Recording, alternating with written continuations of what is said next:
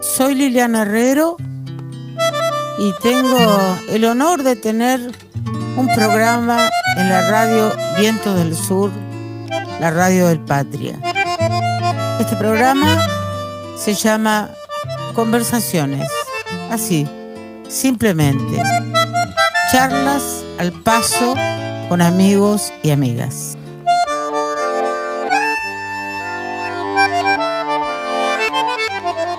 Bueno, Juan, me llegó esta sorpresa maravillosa de la creación de Viento del Sur, la radio del Patria. Esto a mí me sorprendió, me dio una profunda alegría. Me parece que la radio sigue siendo una memoria fundamental de esta patria. Ha cumplido hace muy poco tiempo 100 años. No es poco, o sea que está entrelazada la radio evidentemente con la vida política, la vida social, una historia de la voz también. Eh, Así es. Eh, es. es. maravilloso que en estos días de altísima tecnología, de altísima tecnología, se eh, retome la vieja voz de la radio. Eso a mí me, me parece un, por un lado, un acontecimiento político fundamental y comunicacional, ¿no es cierto? Y por otro lado, también me parece que es recostarse una memoria muy valiosa de, este país. Así que celebremos juntos, porque yo sé que eh, vos estarías, estás muy eh, este, entusiasmado también con, con, esta aparición. No, no, te conozco y no, no podrías no estarlo. Sí, sí, sí, me, me, me encanta que esté en el Patria, me, me encanta que, que, estés conduciendo un, un programa que sea de conversación, porque la conversa si bien la radio representa todo eso que vos dijiste, también representa su propia degeneración, digamos, o sea, la radio también contiene su propia decadencia, ¿no? Como todo, ¿no? Así es. Y, y una de las cosas que, que, uno siente que ha decaído es la conversación, porque parece que los medios sucumbieron a la idea del vértigo, ¿no? De, que todo tiene que acontecer vertiginosamente. Sí, sí, sí. O sea, Juan, que yo estoy colaborando con esta radio. Eh, y pensé en esto que vos decís, pensé en conversaciones, pues yo no soy una entrevistadora, eh, no sabría cómo preguntarle a alguien sin haber pasado con, ese, con esa persona experiencias musicales tan bellas como las que hemos pasado juntos y las que vamos a pasar juntos. Entonces, eh, tendría que decir yo quién es Juan Falú, pero en realidad la conversación consiste en que los dos conversemos sobre ese músico, ese compositor, ese escritor tucumano que se llama Juan Falú. Y anoche recordaba, un poco nerviosa por ser esta la primera conversación, aunque eh, pública, digamos, em, en la radio, pensaba que nunca se pronunció bien ese apellido, Falú. Porque en realidad ese apellido Falú lleva una H al final. Una H aspirada. Una H aspirada que suena Falú, ¿podría ser así? Algo parecido, sí. Algo parecido, ¿no? Suena árabe. Suena árabe. ¿Y de dónde viene? ¿Y de dónde viene ese apellido? De Siria. De Siria. A mí, cuando fui a Siria, la única vez que fui, que no puedo evitar recordar que fue un par de meses antes de que estalle esa guerra cruel, absurda y, inventada, ¿no? Eh, y promovida. No lo puedo evitar porque vi un país tan hermoso, de tanta paz, de tanta paz, de mirada franca, de, de, con, ribetes de justicia social, ¿no? de, distribución del ingreso, de trabajo, casi pleno, en fin, con la educación asegurada, un país que por esos motivos, por esa, por ese sentido eh, de justicia social, a mí, a mí me, hizo acordar mucho el peronismo. Claro. Mucho, mucho. Claro. Y, bueno, en, ese, ahí encontré a la familia Falú y ellos me corrigieron la pronunciación. Uno no, no eres Juan Falú, eres Juan Falú. Claro. Y se me acaba de caer el mate en el pantalón, porque yo también me pongo nervioso. Bueno, pero por lo menos estás tomando mate, yo me olvidé de prepararlo. Qué peor. Este. Es decir, somos una familia única, ¿sabes? Eso sabía, vos me habías contado. Entonces Falú es una familia de, tiene diversas ramas, con, orígenes tribales diferenciados, de manera que puede haber Falú casado con Falú. Ajá. Sin correr mucho riesgo de que salgamos pelotudos. y mis abuelos sirios, mi, mi abuela y mi abuelo eran Falú ambos. Fada, Falú y Juan Falú. O sea que una, una de tus hijas, Fada, se llama como tu abuela. Por mi abuela se llama así. Por tu abuela, claro. bueno, y vos compusiste un tema que se llama así, Fada. Sí, sí, sí. Eh, que yo canté con, con mucho placer, la verdad. Sí, sí, la verdad que sí. Hermoso tema.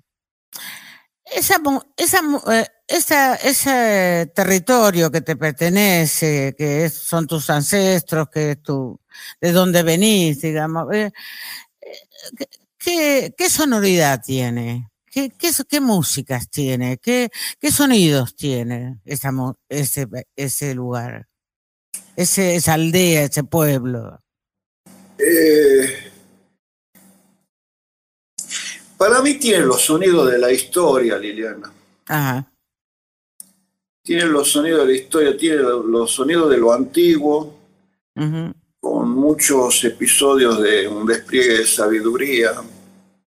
Pero ya no hablo de Siria, hablo de toda una región, ¿no? Claro. Inclusive Turquía. Y, y recalco Turquía porque para nosotros el turco siempre fue un, un la palabra turco eh, tuvo un, componente medio peyorativo. Peyorativo, sí, totalmente. Y eso es ignorancia pura de parte nuestra. Porque es, la tierra del Éufrates y el Tigre, Tigris, es de, la tierra de los ríos bíblicos. Así te imaginas la tierra de los hititas que 10.000 años antes de Cristo ya tenían una cultura este, con, sus producciones muy avanzadas. Este, y la tierra que queda cerca de Grecia, que sí es considerada la cuna de la cultura occidental, cuando en realidad esas islas famosas griegas están a nado del territorio turco y hasta más lejos del territorio griego. Entonces son este, esos sonidos son los que a mí me impresionan. Musicalmente eh, hay un gran parecido en la región también. Y una de las cosas que más me impactó a mí es escuchar a un palestino una vez en un festival de guitarra, escucharle tocar música palestina y me di, y me di cuenta ahí de algo que es obvio y es sabido, pero no siempre es uno lo escucha en sonido puro, y es la, la increíble semejanza con el flamenco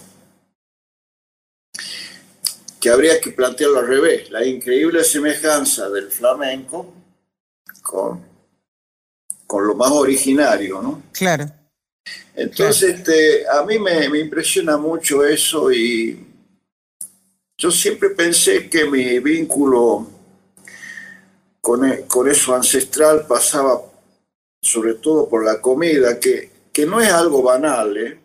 Absolutamente no, no, absolutamente nada banal, sobre todo cuando se la cocina.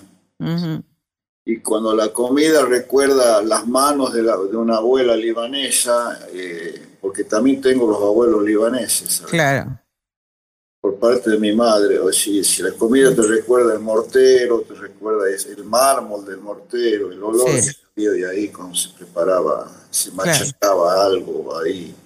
Este, no es nada banal, la comida es pura memoria, pura cultura y, y yo pensé que era el vínculo más fuerte que tenía, eh, pero estando allí viendo la, la, casa de los abuelos, porque vi la casa de, de dos abuelos ya empezamos con la comunicación invasiva. ¿Sabés lo que habría que hacer? Yo lo, apagué. Yo me olvidé. Al celular. Bueno, mientras tanto, eh, mientras te esperamos, se puede pasar alguna música.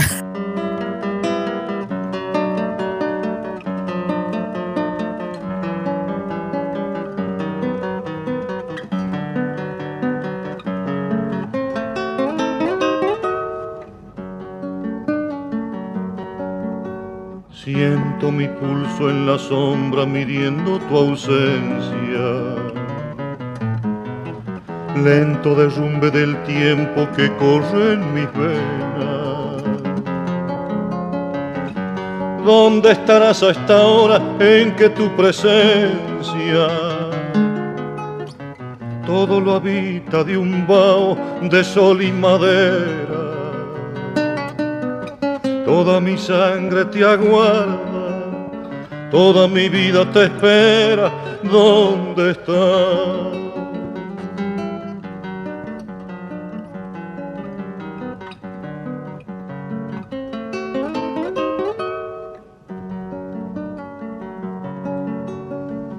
Mientras las cosas que amamos siempre te recuerdan.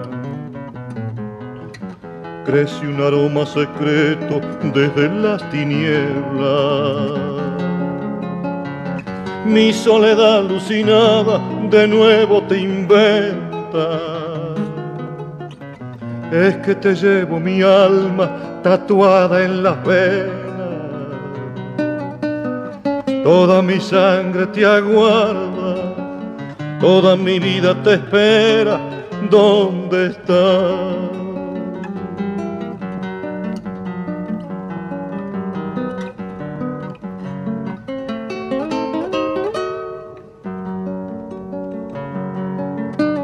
Laten los grillos ocultos, laten las estrellas. Crece la noche sagrada midiendo tu ausencia. Todo te evoca esta hora en que solo queda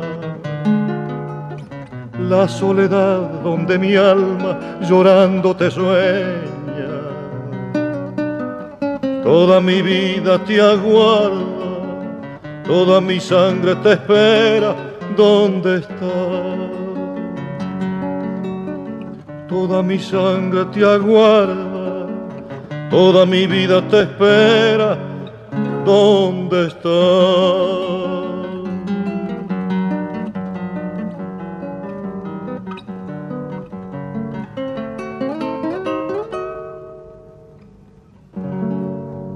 yo creo que vos sos un, un compositor eh, fundamental, decisivo en este país, eh, y también lo sos como cocinero.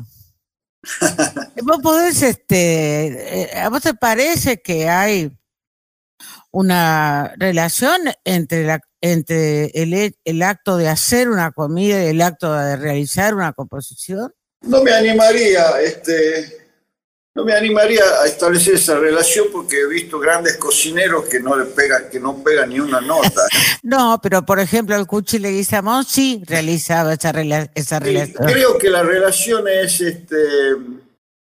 Estaba tentado de decirte que es como el arte de combinar este, sonidos o, en este caso condimentos, pero me parece que es más hedonista la relación más por el lado del placer, del deseo. Y, en la música... Por ahí? Pero en la música esas palabras que, que pronunciaste, el placer, el deseo, ¿están retiradas de la música o, o las, las ligas, eh, las relacionas con la música también? Yo si no la vivo este, con una emoción fuerte que no necesariamente eh, pues, sea placentera, tal vez me voy corrigiendo a medida que conversamos, eh, es una emoción, pero el deseo sí está presente siempre. Claro. El deseo sí. Y, y hay momentos hay momentos que son placenteros y otros son tremendamente penosos en, esas emociones que, transitan por, el, por la música, ¿no? Cuando uno la hace, ¿no? También cuando uno la escucha, yo no puedo evitar asociar la, la música al llanto. No puedo evitarlo estoy, estoy convencido de que al menos en la memoria de mi infancia o de mi pubertad tal vez, siempre hubo algún llanto escuchando música. Y me parece que eso era un alumbramiento para mí. Ah, qué interesante. Sí, sí, eh, y qué emocionante. Es muy, eh, estoy, estoy a punto de llorar mientras te lo decía, porque la verdad es que es muy emocionante. Es muy emocionante porque ese llanto es un llanto de, sufrimiento, es un llanto doloroso o, es un llanto también de alegría por escuchar algo absolutamente bello. Eso no lo sé definir. Y no sé si me, no sé si me preocuparía por definir. Claro. Pero te voy a dar un ejemplo. Cuando nosotros hicimos música juntos, sí. yo me daba cuenta perfectamente sea en vivo o en una grabación, de que había instantes que a vos te provocaban una conmoción o una emoción o algo. Sí, sí, sí. Un instante, y yo me daba cuenta perfectamente. Sí. Por ejemplo, había un acorde en Lloraré, cuando hacíamos, que yo me acuerdo cuál es, inclusive ese acorde y yo me di cuenta por tu reacción, o sea, hay una sutileza en la gestualidad que, que permite comunicar una emoción, pero muy profunda, y en una cuestión fugaz. Absolutamente fugaz. Eh, y eso es una comunicación fuerte.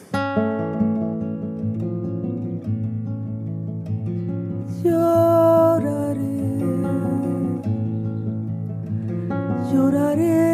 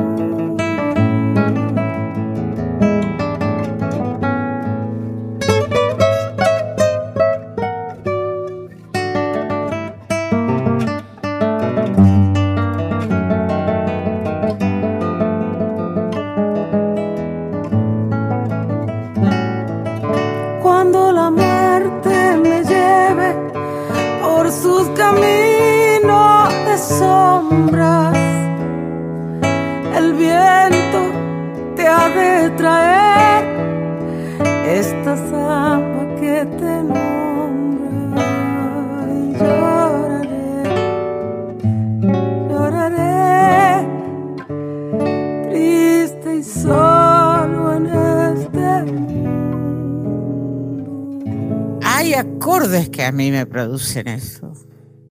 Hay momentos, ese momento mínimo, mínimo.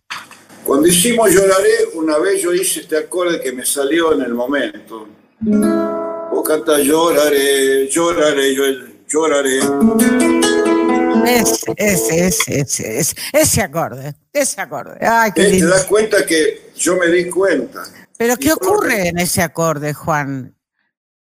¿Ocurre algo en especial o es una...? No, es, es la relación del acorde con, con el canto, con la música y con la interpretación del momento. Son, son varias cosas que... Son varias cosas, sí. O sea, no responde a un armado, a un plan.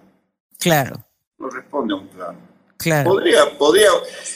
Yo respeto mucho al que puede llegar a emocionar organizando la música, y te emociona porque, bueno, ahí está la bondad del arreglo, la bondad, ¿no es cierto? Pero estoy acostumbrado a otra cosa yo. O sea, yo he, podido llorar con la música que escuchaba arreglada, qué sé yo, que por suerte era bastante música clásica que tenía mi padre, pero con la que hago yo no, es más impensado, más imprevisto, porque es siempre está basado en, una, un modo espontáneo de hacerlo. Eso eh, yo lo reivindicaría, porque también se ha transformado en un estilo tuyo, digamos. Y a mí me parece muy estimulante para cantar.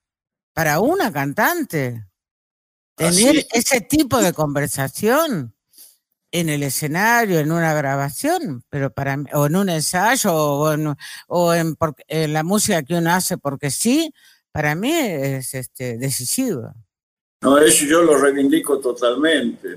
Tal vez en, la soledad del instrumentista, del solista, tal vez yo sienta la espontaneidad como, una, un, como un limitante para otros desarrollos. ¿no? Por ejemplo, arreglar una obra claro. y tocarla en base a ese arreglo y grabarla de ese modo. Sí y transmitirla con el papel, que es la partitura, para que un otro eh, pueda, pueda replicarla, digamos. Porque la espontaneidad es como un, juego en el cual se encierra uno mismo y no es tan transmisible, eh, eh, digo, desde el punto de vista docente. Entiendo, sí. Yo dejé de dar clase de guitarra, por ejemplo, cuando un alumno que admiro mucho, yo se lo dije hace poquito en un mensaje, porque me mandó un mensaje diciendo, uh, qué bien Juan, este, tu espontaneidad, porque puse una grabación de, la samba del arribeño con un muchacho jovencito de Córdoba. Qué bien. Y yo le dije, me acuerdo perfectamente, le dije a él, eh, se llama Nacho Eguía, es un gran músico gran guitarrista y compositor. Le dije, me acuerdo muy bien que vos me pediste en la clase que yo te enseñe eso. ¿Cómo hago yo cuando toco con Liliana Herrero, por ejemplo? Me pedían los alumnos eso. Y yo lo intentaba, pero nunca pude enseñarlo. Entonces me rendí y le dije, miren, no puedo. Y renuncié a dar ¿En serio hiciste eso? ¿Dejaste de dar clase de guitarra? Sí, renuncié a dar las clases. Entonces, en la música hay algo eh, que se puede transmitir, que se puede trasladar al papel, que se puede escribir, pero también hay algo que es absolutamente intransferible, no se puede transferir. Puede ser. a mí me parece que hay un misterio ahí, ¿no es cierto? Porque también es como, eh, por suerte, claro, porque es como si esa ese, ese, ese pedido que te hicieron a vos o que te hizo este muchacho, me, me preguntaran a mí cómo, sí. cómo se canta. Yo, no sé cómo se quiero, Que te digan, quiero cantar como vos. Pero claro, o por ejemplo Lo único que puedes decirle es copiame. pero no te puedo enseñar. No, no, nunca me atreví a eso. Lo pensé muchas veces, pero no me atreví a decir eso. Pero también señala otra cosa que me parece que es importante. A mí me hubiera gustado cantar como Mercedes, por ejemplo, y es más, te voy a decir, creo que durante años la imité muchísimo. Entonces después, con el tiempo, percibí que para seguir cantando, para poder seguir cantando, yo tenía que pelearme con Mercedes Sosa. ¿Qué quiere decir pelearme? Quiere decir no con ella, con su, con su impronta, con su estilo, con sus agudos pianísimos, bueno, con todo lo que ella, lo que genera su canto, digamos, que, que es maravilloso y que la hace absolutamente indiscutible. ¿Qué, ¿Qué batalla, si es que es cierto lo que yo digo, qué batalla estableciste vos ¿Quiénes son? Eh, ¿Con quién diste esas batallas? Con Eduardo Falú. Con Eduardo Falú. Creo que las sigo dando, ¿eh? Pero claro. por más que todo el mundo me dice, Juan, vos sos Juan, y vos, eh, yo escucho una guitarra y digo, Ese, esa guitarra es de Juan, eso a mí no me conforma yo, porque yo a la batalla la tengo, es una batalla interior. Yo creo que me pasé la vida dando batallas. Una fue esa, está basada en una enorme admiración, pero también en un enorme mandato que me dejó a mí tal vez con la sensación de que no iba a llegar nunca a satisfacerlo. ¿no? Y ahí entra no solo Eduardo, sino la figura paterna de, mi viejo. Yo tengo una tristeza enorme con, con mi padre porque cuando yo me exilié, eh, no era todavía un compositor. Y fue en aquel periodo de esos ocho años en Brasil donde surgió el compositor. ¿no? Claro. Y mi padre llegó a hacer una única visita en, que en el año, creo que en el 78, eh, ya estaba muy enfermo él y tengo, ayer justamente estuve viendo una foto de ese viaje y me dio una tristeza porque mm. lo imaginé a mis viejos muy, muy golpeados. Y yo me acuerdo que había compuesto un gato de la raíz a la copa y, una cueca que se llama La Diagonal y las había arreglado. Y yo esperaba esa llegada de mi viejo para mostrar y decir, mira, este soy yo, el que el depositario de, de tus expectativas. ¿no? Y se las mostré, pero se las mostré con un, gran miedo. No llegué a tocarlas bien. Y bueno, mi padre regresó y falleció. Y yo me quedé con la idea de que nunca le mostré eh, eh, el camino. Eh, y entonces tengo esas batallas y siempre estoy pensando, y para colmo mi vieja, mi vieja, esto es como un confesionario más que un conversatorio. Sí, para, bueno. colmo, para colmo mi vieja, cuando estaba muy mayor, ponele con 98 años, y, estaba con, con, menos filtro para decir algunas cosas, ¿no? Este, me dice un día mi vieja, porque ella sí siguió todo mi camino, guardaba los recortes, ¿no? las notas, los diarios. Cuanto más grande era la foto de la, nota del diario, más emocionado. y un día me dice, qué pena, Juancho, que tu padre no vio todo este camino que hiciste. Entonces, y eso me lo decía siempre, pero esta vez me dijo, después de ese comentario, me dijo, yo me acuerdo que él me decía, Esther, Eduardo hay uno solo. Eduardo, perdón, no te escuché. Hay uno solo. Eh, yo creo que Eduardo Falú hay uno solo y también creo que Juan Falú hay uno solo. Eso también creo, ¿no? Sí, eh, pero ese, ese que se atreve a dar esa batalla, no es poca cosa. No, no, es poca cosa, no, no, no. No, no, no es poca cosa.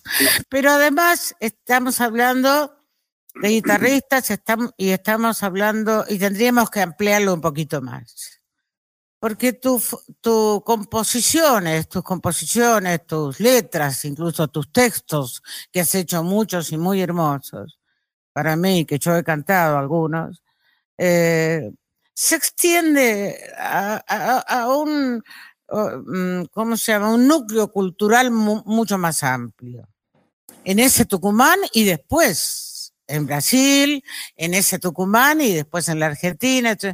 Eh, todo ese mundo, ese mundo de amigos eh, y de músicos que, con los que vos has dialogado, han hecho que vos también armes las cosas en un camino, yo diría, propio y singular. Porque uno escucha ese toque de la guitarra y dice, es Juan Falú. Bueno, no es poco eso, Juan, para un músico. No, no, no. Este, yo sé, yo sé cuánto he logrado, cuánto el debe y el haber, digamos, lo tengo más o menos claro. Pero siempre tengo un haber, un debe. Siempre tengo un debe, ¿no? Digamos, hablando en lenguaje contable. Eh, Así es. entre el debe y el haber eh, estoy como navegando siempre y es un poquito pesado eso. Yo creo que estoy atravesando un momento eh, tal vez favorecido por la pandemia de, profundas reflexiones, ¿no? Donde, donde siento los golpes, las, las batallas, las luchas mías, las peleas eh, con, con, sentido y algunas a las que empiezo a descubrir que no tienen tanto sentido o que por ahí eh, están disfrazando otras peleas. Peleas que disfrazan otras peleas, que tal vez sean peleas internas, ¿no? y, y, me di cuenta de, de algo que yo te había anticipado, que tengo ganas de empezar a como a, a dejar de pelear, digamos, y, y, como sintetizar la pelea en la pelea más noble, la pelea más lúcida y la pelea más necesaria. Que en definitiva eh, es la pelea política. Claro.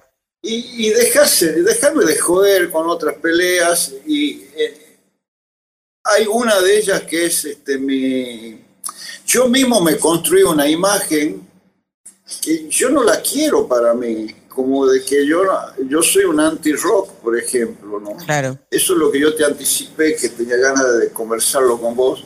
Sí. Y la verdad es que si, si yo me mostré como un anti-rock es por una, por una pelea, eso está inscrito dentro de las peleas innecesarias, las que yo no quiero tener. Y, y las que me hacen revisar, a ver, ¿Con quién estoy peleando y por qué?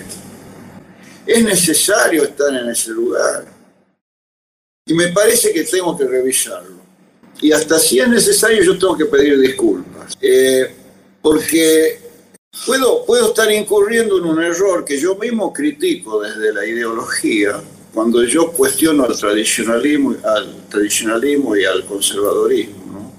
Y lo cuestiono porque establecen verdades ¿sí?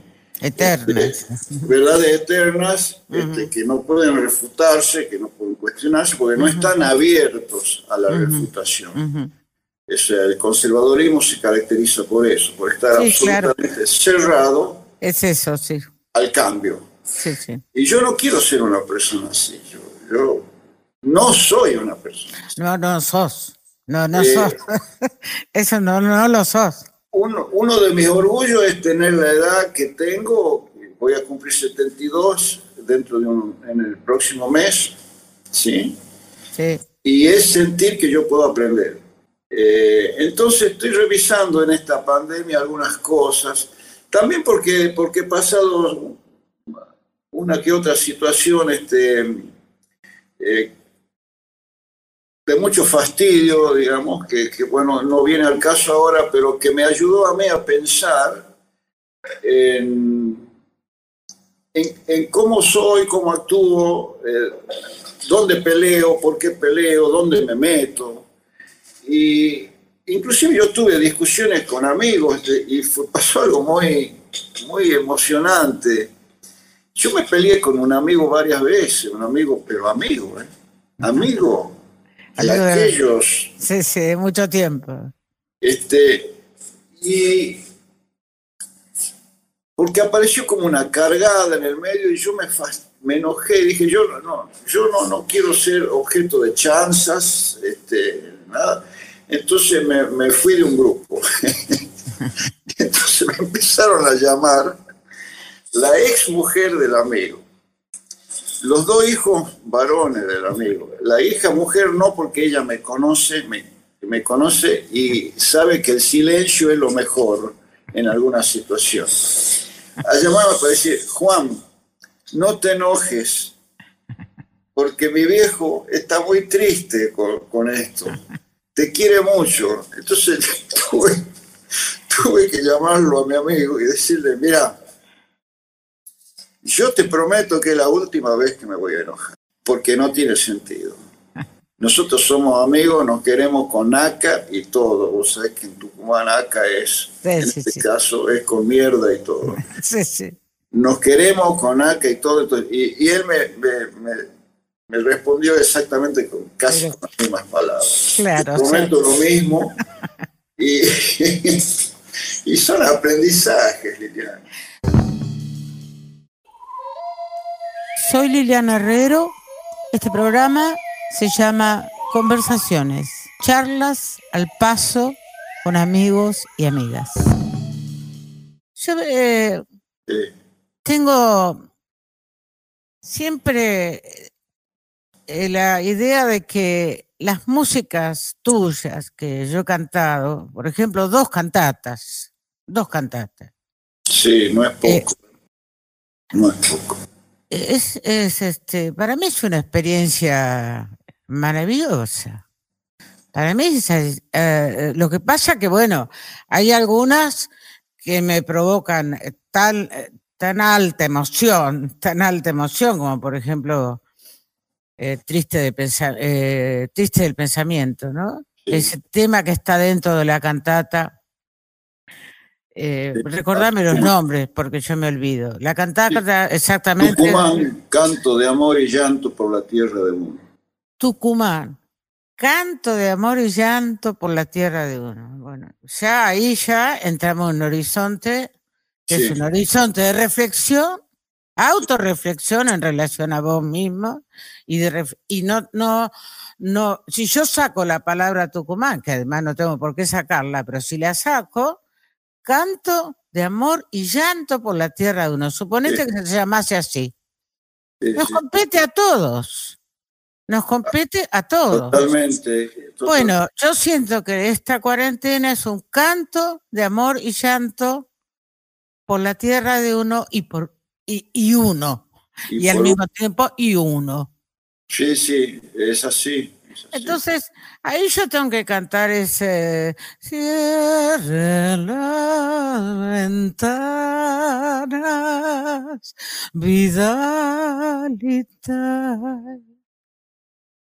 Bien, bien, frío. Sí, sí, sí.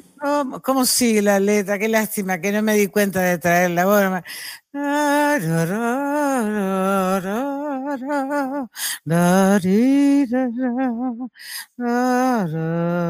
Creo que así.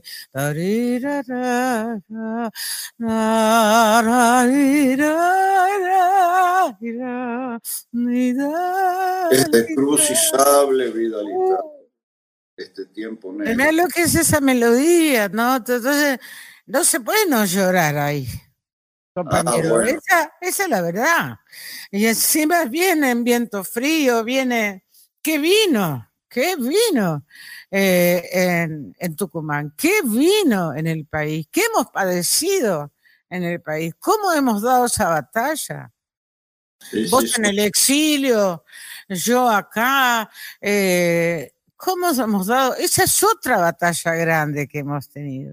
Nosotros hemos dado, sí, yo eh, ahí, ahí sí voy a mantener siempre una pelea, digamos, con, en este caso con mensajes mediáticos que no me gustan nada y que pretenden arrinconar a nuestra generación en un rol, en un rol absolutamente menor, como de una cierta desorientación histórica eh, eso no. Ahí yo no me rindo jamás. Absolutamente de acuerdo. Vos ya sabés que. No, no, no, no. Si uno se rindiese ante eso, tiene que abandonar la música, la lengua, la comprensión de lo que somos y la palabra y, y, la historia. Entonces, no, eso no se puede, no se puede ceder. Y eso sí me preocupa de esta cuarentena, que estamos en una especie de encerrona virtual y creer que, esto es el mundo, ¿no? ¿Cómo, ¿Cómo tengo que pensar yo la inscripción eh, de tu música para hacer una eh, eh, esa, esa cantata, por ejemplo, o la anterior que hicimos? ¿A dónde ¿A dónde fuiste vos? ¿Cuál es tu inscripción? ¿Cuál es mm, Dos preguntas te quiero hacer. Una es, ¿cuál es tu inscripción musical que evidentemente es en el folclore argentino? ¿Y cuáles, y cuáles son tus diálogos con otras músicas? Al principio pensé que la pregunta estaba orientada a cuál fue la inscripción mía con mi tierra para hacer esa música y te iba a responder con el título que dijimos, ¿no? El amor y el llanto. Claro. Esa es la inscripción. Tal vez pueda agregar el juego y algo lúdico, porque nunca ha faltado eso.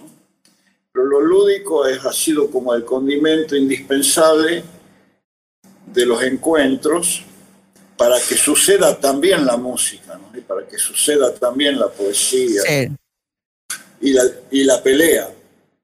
Porque Recuerdo una cuna, digamos, social Tucumán que incluyó mucha música con veneración, mucha poesía con veneración, mucha pelea y mucho humor.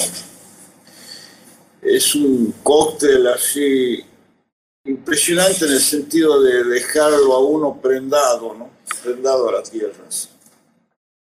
De una manera imposible de olvidar y y de dejar a un costado, imposible. Ahora, con la música, yo no sé si voy a tener respuesta, le llamo, yo me considero muy raro, ¿sabes? Me considero un bicho raro. Eh, ya que estamos conversando y, y la única conversación que sirve es la que puede sacar un alumbramiento, ¿no? No un deslumbramiento. No, sí. Un alumbramiento. Sí. Eso me gusta, eso es una expresión yupanquiana que me gusta mucho. Eh, yo, por ejemplo, no escucho mucha música, Entonces, tengo que pensar que cuando escuchaba, la escuché bien. O sea, la escuché claro. bien y dejé que me impregne esa música. Entonces es como si tuviese una cuna musical y que me abasteció. Y yo no digo con esto que eso sea suficiente. No lo es.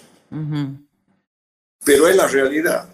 Después está la música que sí escuché mucho,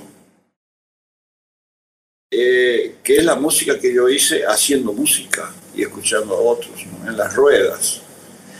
Pero no tengo la disciplina de la música que pongo para escuchar y que podría haberme formado en un sentido tal vez imprevisible, ¿no? Pero haberme formado en alguna otra dirección o haberme enriquecido en algún sentido, o no lo sé, yo no lo sé pero es cierto que esa cuna y esas ruedas fueron el alimento. Bueno, pero yo no te estaba preguntando sobre lo que escuchabas, en particular de sentarte en tu casa, poner un disco. Yo, eh, porque yo digo, eh, vos eh, conoces mucho, mucho la música brasileña, los grandes músicos brasileños. Vos conocés. Yo me acuerdo que una vez cuando ustedes hicieron, yo creo que con Hilda Herrera hacían un ciclo en el, en el San Martín. Del alma. Maestro del alma. Bueno, pero una vez se te hizo un homenaje a vos.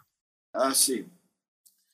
Y a mí me invitaron a, ese homenaje. Hilda Herrera dijo eh, que a pesar de tu estancia tan este, los, los años de la dictadura, digamos, exactamente, este, en Brasil, no había habido ninguna influencia de, de esa música en tu música, en tu modo de componer. Y yo le discutí eso, no sé si lo recordás, fue, sí, sí, hubo, Fue, fue, público, este, porque yo no creo que las influencias sean para eh, eh, tapar lo que ha construido uno. No, obviamente. Eh, no lo son, no lo son. Pero al dialogar y al conversar con esas músicas, con otras músicas, digamos, uno aprovecha, digamos, le saca jugo a eso que yo llamo diálogo y que vos llamás las rondas, las rondas de, lo, que, lo, que, pasa es que, yo en realidad estaba como haciendo, creo que estaba haciendo un, preámbulo a la respuesta a tu pregunta. O sea, lo que yo quiero decir es que sí dialogo con otras músicas, pero es un diálogo que por ahí hasta ni siquiera es consciente. Claro. Ni siquiera es consciente. Es simplemente un juego de ida y vuelta por estar, por sentir, por, por entender el modo de ser de, de quien está cantando o el modo cultural del lugar donde yo estoy escuchando la música. Es, tiene, tiene una, a ver, una, un contexto, digamos, esa música que, que le llega a uno, un contexto que trasciende ampliamente la cuestión del sonido, de tal música con tal nombre, tal compositor y tal intérprete. Es un contexto.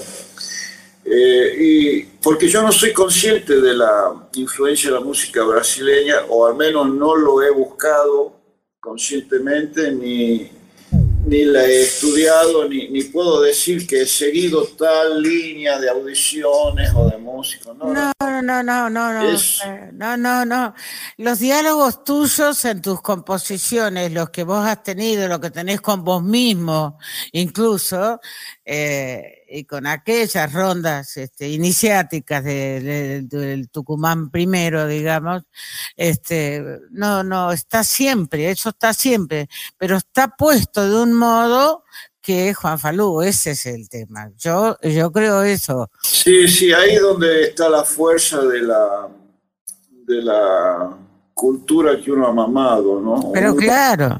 Uno termina acomodando las ideas que pueden ser novedosas o pueden ser ajenas inclusive, o distantes, eh, o de otros orígenes, y uno las acomoda a, una sonoridad que es cultural. ¿no? En mi caso es, es la música de origen folclórico, pero rara vez yo me salgo de ese libreto, digamos, ¿no? Una palabra horrible para definir lo que estamos hablando, pero...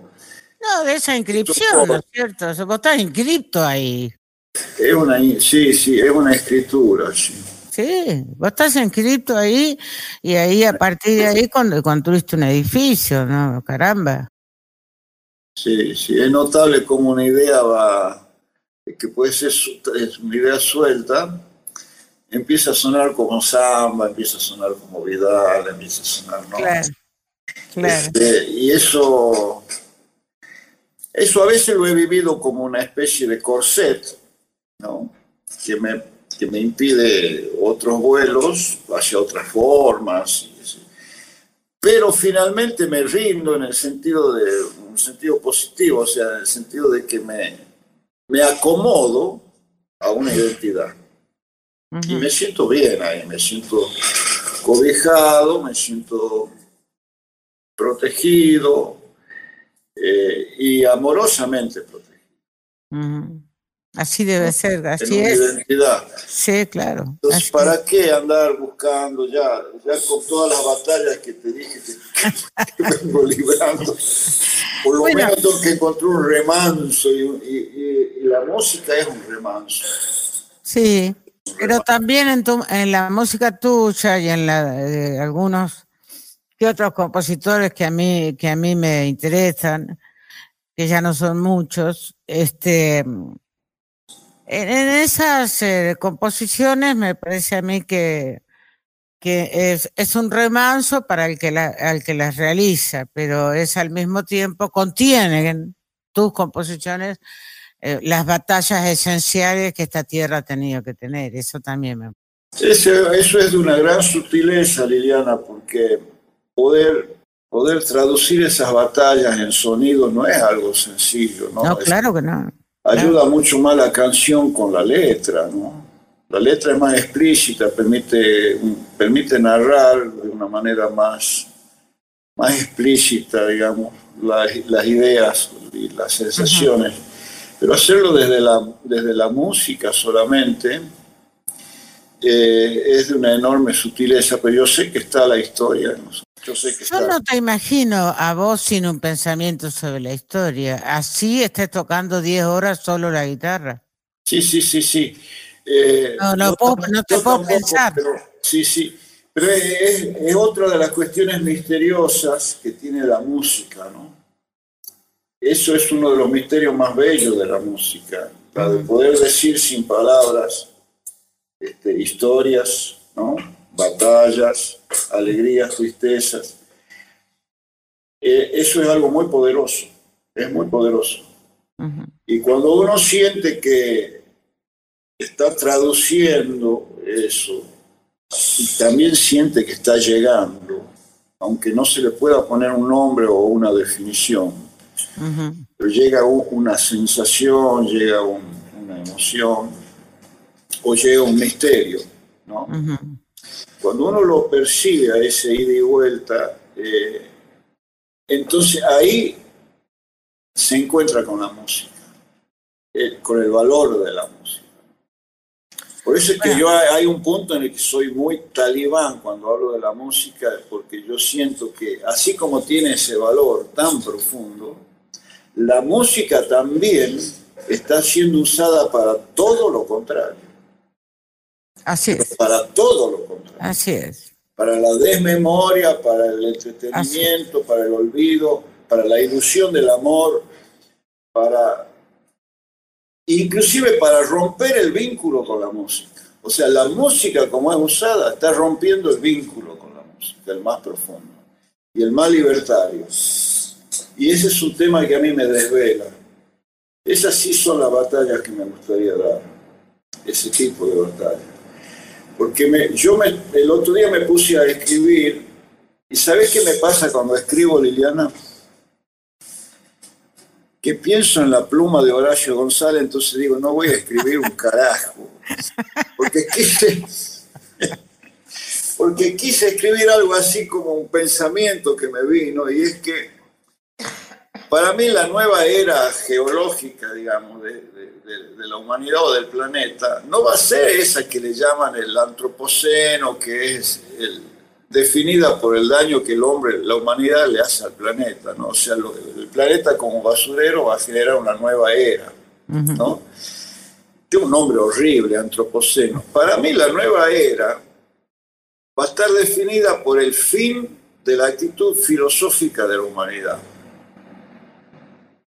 Eh, entonces pensé eso y me puse a escribir. Y, y clausuré la escritura. No, no, Esto es un tema para que escriba Horacio González. Pero ¿sabés qué imaginé? Imaginé una humanidad sin pensamiento, no digo pensamiento, sin actitud filosófica, sin necesidad de preguntarse nada, este, sin memoria, eh, sometida en un mundo silencioso de, con gendarmes que van controlando ese silencio y ese olvido, eso imaginé, y con una música que está sonando siempre. Extraordinario. Para apuntalar el olvido. Y me acordé después del uso de la Extraordinario el pensamiento. Eh, el pensamiento en sí mismo es terrorífico. Es terrorífico. Es, una imagen terrorífica. Y y vos sabés que no puedo evitar vincular el uso malvado y perverso de la música con esa imagen terrorífica. Pero por supuesto, debes hacerlo. No lo puedo evitar. Pero por supuesto. Entonces, esa es una gran batalla que hay que dar. Eso es una batalla estratégica a larguísimo plazo que vos has realizado siempre, siempre, eh, mientras componías, mientras hacías las cantatas, mientras viajabas, mientras armabas guitarras del mundo. Siempre, siempre lo has hecho a eso. Eso es una gran virtud que vos tenés. Como, una, como alguien que percibe que eso es clave. Si no, no podemos seguir y estaremos, como vos decís, una música que no para y que te enloquece. ¿no? Como un murmullo musical este, que, que, que habita el olvido, lo habita al olvido. Exactamente.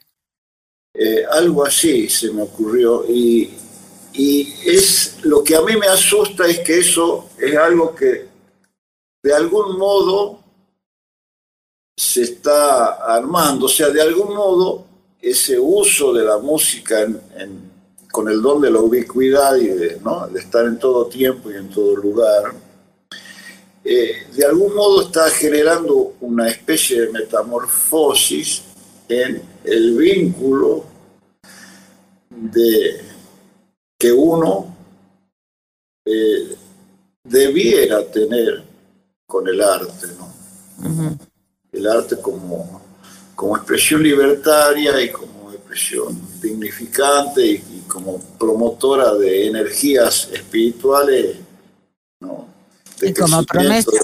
Y como, y como transformación, ¿no es y cierto? como transformación, exactamente. Y a mí me parece que eh, nosotros músicos, digamos que además pertenecemos a una generación y no, y, y no queremos renunciar a nuestra propia jovialidad transformadora, digamos, Claro. no queremos renunciar. Es importante que nosotros este, que estemos atentos a eso y alertemos, y alertemos. Porque no es la misma sensación la, la que tenga un joven que no ha pasado por la experiencia del ritual, por ejemplo, de una rueda musical, que es ritualística, ¿no? Y que donde la música ya tiene que ver con la mirada del que está ahí al lado, con el vaso, con el brindis, con el abrazo, con la gestualidad, la emoción que se genera. Eh, eh, esa música eh, hay que defenderla, porque esa es la música eh, interactuando, así, las personas amando, las personas llorando. Esa, esa descripción maravillosa que acabas de hacer, la descripción es una palabra fea, pero bueno, estas palabras tan bellas que acabas de decir, tan preocupadas, tan dolientes y tan celebratorias, porque al mismo tiempo que decías, eh, yo percibo el horror, pero eh, celebro eh, lo, que, lo que siempre he celebrado de la música, digamos, ¿no? Eso es maravilloso. Ese, ese mundo celebratorio de la música, este, estos signos, eh, vamos a decir así, que le otorgamos al arte como transformación, como gozo, como promesa de comunidad eh, libre, emancipada, en fin. Eh, vos, que sos un, un docente universitario de música, ¿vos lo ves? ¿Vos ves es- esa continuidad de nuestros anhelos, de, eh, nuestros, quiero decir, de- como generación, de nuestra eh, eh, interpretación del arte? ¿Lo ves como promesa, como anhelo en, en los que vienen? Lo veo, pero lo veo con preocupación. O sea, siento que hay una, en parte de una generación, porque no, obviamente solo en parte de una generación, hay una mirada hacia las fuentes y una mirada hacia los nuevos horizontes con, con mucha conciencia, con un sentido estético que respeto muchísimo eh, y con un compromiso ideológico además de estético, así que sí lo veo, pero lo veo con cierta preocupación también porque eh, es una generación que está actuando en este tiempo. Claro. Este, este es un tiempo que impone como otro tipo de mandatos. Por ejemplo, este, eh, tener un público, tener el disco, tener el escenario. Eh, y ese, ese no fue el camino nuestro. No, no lo fue. No lo fue. No. A nosotros se nos dio un camino. ¿no? Podría no haberse dado. Se Sí. dio un camino. Pero cuando éramos adolescentes metiéndonos en la música, nosotros no estábamos apurados ni por el escenario, ni por el disco, ni por el, el público, ni, ni por nada de eso. Era, era como una alimentación espontánea y muy natural de un espíritu artístico, ¿no? Un modo de ser. Y entonces los procesos de maduración han cambiado hay como una maduración anticipada ahora, eso es lo que noto en, muchas y muchos músicos que respeto muchísimo, eh, los respeto muchísimo, pero hay una maduración este, como más, más condensada en el tiempo, más apretada, así. Sí. Y a mí me gusta, me gustaría que eso no, no, fuese así, me gustaría que fuese con más remanso, con más reflexión, con más, con más dejarlo al camino que se haga también, ¿no? Pero bueno, no es fácil acomodarse estos tiempos, ya demasiado hacemos, Liliana, para Exacto, no, yo sí estoy de acuerdo con vos, sí. Es, eh, también ellos tienen que dar una batalla eh, muy, muy eh, fuerte, muy poderosa, ¿no? Que es eh, el habla de la técnica, la lengua de los medios, la- el- en fin, esa batalla que ha, que ha hecho que, que perdamos nuestro lenguaje. eh, Y otra cosa que es, es, es muy importante, que es es, una batalla fuerte para ellos. ¿qué sí. significa existir? ¿Qué significa ser? Porque la virtualidad ha generado un modo de ser, un modo de estar. Claro, Y, y entonces uno se pregunta, ¿eso es lo que, lo que uno busca, digamos? O sea, el público, el que está en el Facebook, ¿a dónde está? ¿A dónde está la música? ¿Por dónde gira? ¿Por dónde circula? ujú, Eh, entonces la virtualidad es todo un tema que para mí es, es, es muy difícil lidiar con eso. Es muy difícil. Y más en estos momentos. Estoy acostumbrado a la ida y vuelta mucho más sensorial, mucho más... Sí, sí, sí. A los cuerpos. Sí, sí, la- lo que decíamos, como un acorde te genera un gesto y una emoción y uno está ahí viéndolo, Y así es. está sintiendo. Así es. Entonces es, es todo un tema, sí, lo estamos atravesando estoicamente esta... este Y con el, eh, con el corazón puesto este preñado de los grandes acontecimientos de esta patria, ¿no? Eso también, es. eso nos hace eh, Menos viejos. menos viejos, eh, más eternos también. Sí. bueno, eh, Querido que viva, mío, que viva qué la placer. patria. Qué gana de que eh, nos juntemos a guitarrear, por favor, Oh. que es algo que defendemos a muerte, vos y yo. Nosotros apostamos a la guitarreada. Sí, sí, sí, sí. Hemos apostado siempre a la guitarreada. Bueno, yo no sé qué saldrá de esta charla, de esta conversación. Y si tenemos para seguir, nosotros Sí. hemos omitido un montón de temas con Juan. Así que, bueno, Hay una copla de Pepe muy linda que a vos te va a gustar, que dice, para, la, para los recuerdos tengo memoria linda y para los olvidos rejas y espinas. terminemos con esto, por favor. Maravilloso. Gracias, Juan. Me haces llorar, tonto. Un beso Liliana, gracias a vos, gracias al patria, viva la patria.